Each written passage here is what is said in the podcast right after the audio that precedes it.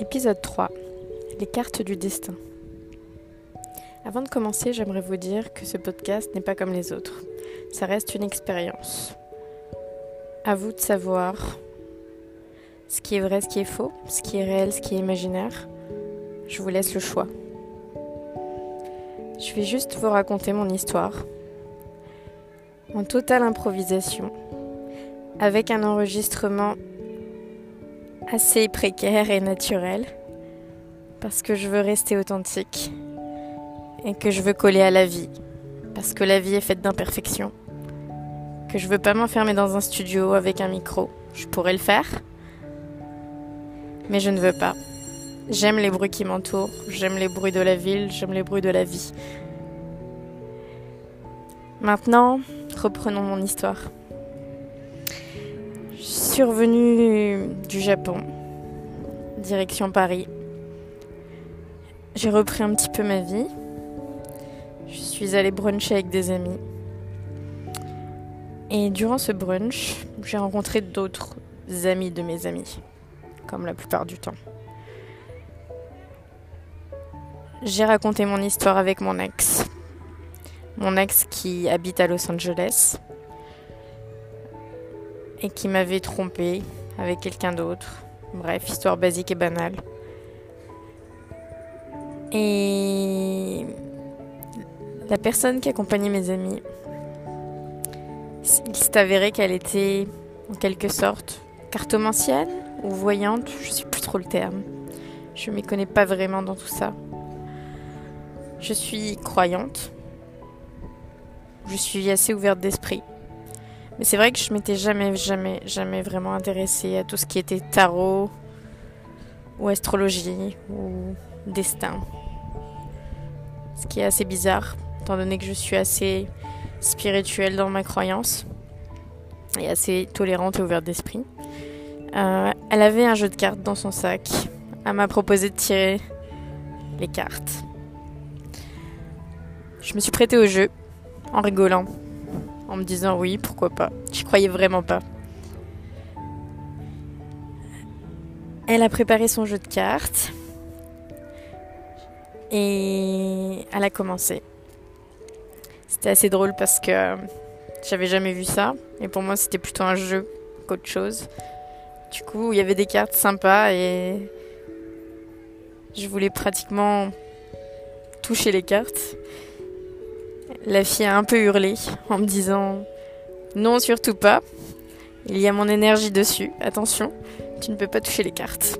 Donc, euh, je me suis restreinte. Mais euh, c'était intrigant. Elle avait l'air vraiment passionnée et très sérieuse. Du coup, je l'ai écoutée et j'ai commencé à prendre ça un peu plus au sérieux. Dans son jeu de cartes, elle pouvait lire plusieurs choses. La première, c'était qu'apparemment j'avais déjà rencontré la personne de ma vie. Et ça m'a fait assez rire, dans le sens où je venais juste de rompre avec mon copain. Et que clairement, j'avais aucune, aucune euh, vision de quelqu'un, de qui que ce soit dans ma vie ou autre et aucune intention de me mettre avec qui que ce soit, quoi qu'il arrive. J'avais un petit peu perdu espoir en tout ce qui était amour. Et hum, c'était assez surprenant dans le sens où elle a vraiment insisté en me disant que il était rentré dans ma vie sans que je le sache. Et que c'était quelqu'un qui allait bouleverser ma vie et qui allait m'aider à me transformer. C'était presque surréaliste, mais elle y croyait. Elle y croyait vraiment.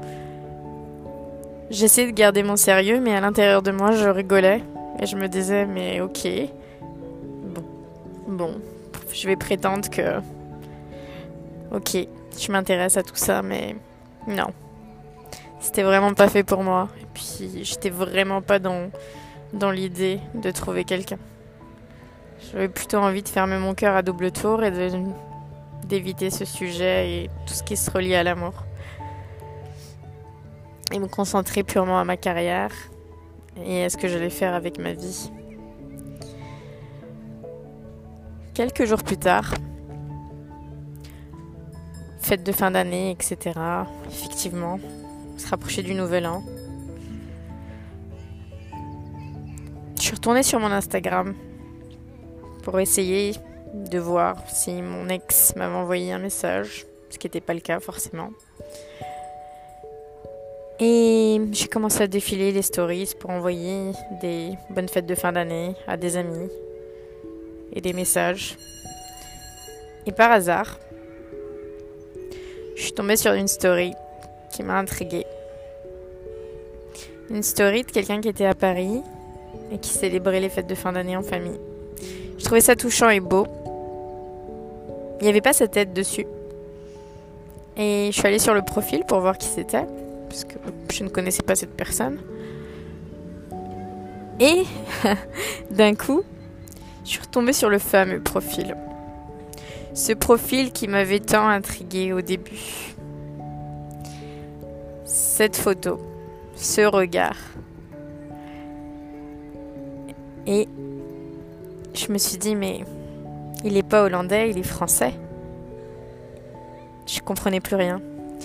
Du coup, je lui ai envoyé un message pour lui souhaiter de bonnes fêtes de fin d'année. Et il m'a répondu. Il m'a répondu en me retournant la même chose. C'était assez bizarre dans le sens où j'avais vraiment l'impression de connaître cette personne. Et j'arrivais pas à l'expliquer. Et j'arrivais pas à comprendre. C'était quelqu'un qui m'attirait. Encore une fois, sans aucune arrière-pensée. Juste humainement. Et ça, encore maintenant, c'est indéfinissable. Du coup, je passe à autre chose. Je continue à faire ma vie. Et puis, les jours sont passés, les semaines. Et j'ai décidé de reprendre un peu ma vie sentimentale en main en testant les applications de dating. Puis aussi par curiosité. Étant entrepreneur, j'avais envie de comprendre un peu plus le système, les algorithmes, comment on pouvait définir l'amour avec un calcul.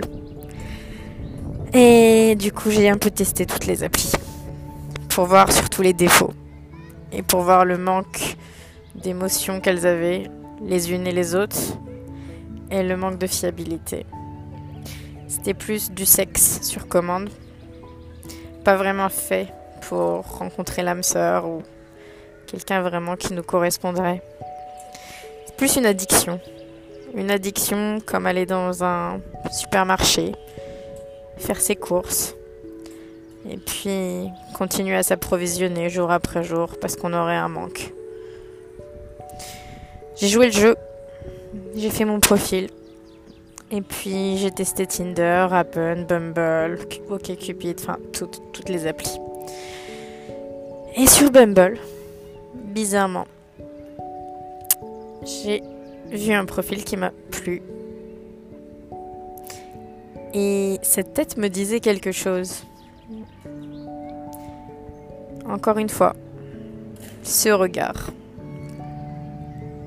J'ai matché et je me suis dit, mais je connais cette personne, d'où je connais cette personne. Tout d'un coup, je me suis dit, mais oui, c'est le gars d'Instagram. Il est célibataire. Il est sur Paris. Et bizarrement, j'ai cette attirance sans vraiment la comprendre.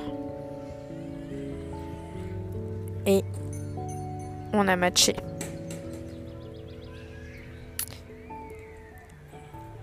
Il a écrit et j'ai écrit, ou l'inverse. J'ai écrit et il a écrit, je sais plus trop.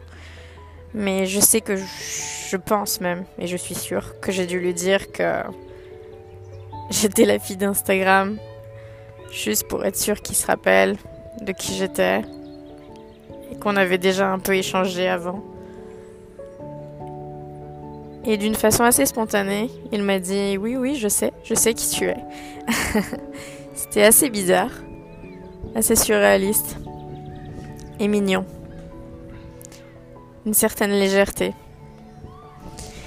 une certaine innocence, petit côté enfantin, quelque chose de frais.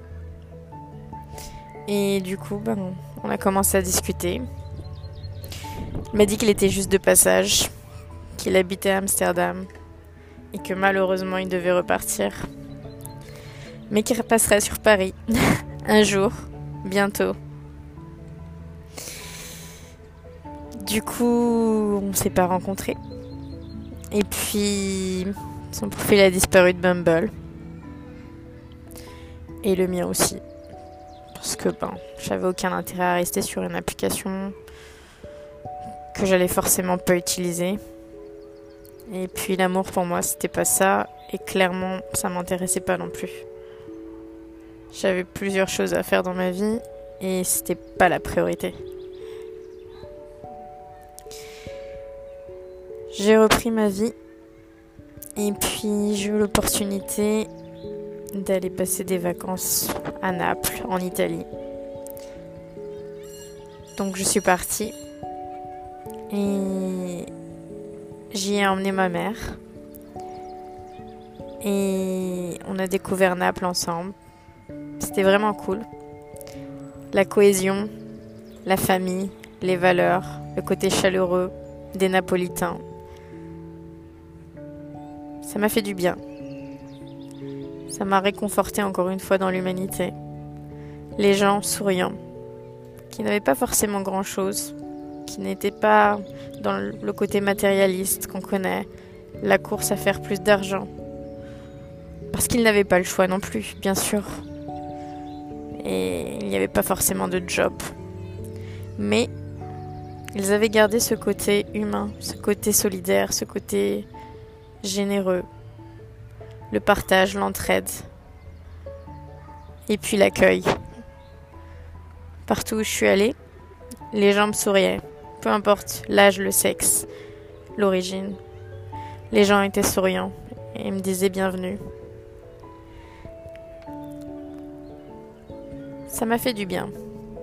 Je suis de nouveau retournée sur Paris et on m'a proposé de partir à Los Angeles de nouveau pour bosser sur des projets. J'ai pris mon billet. Je suis partie.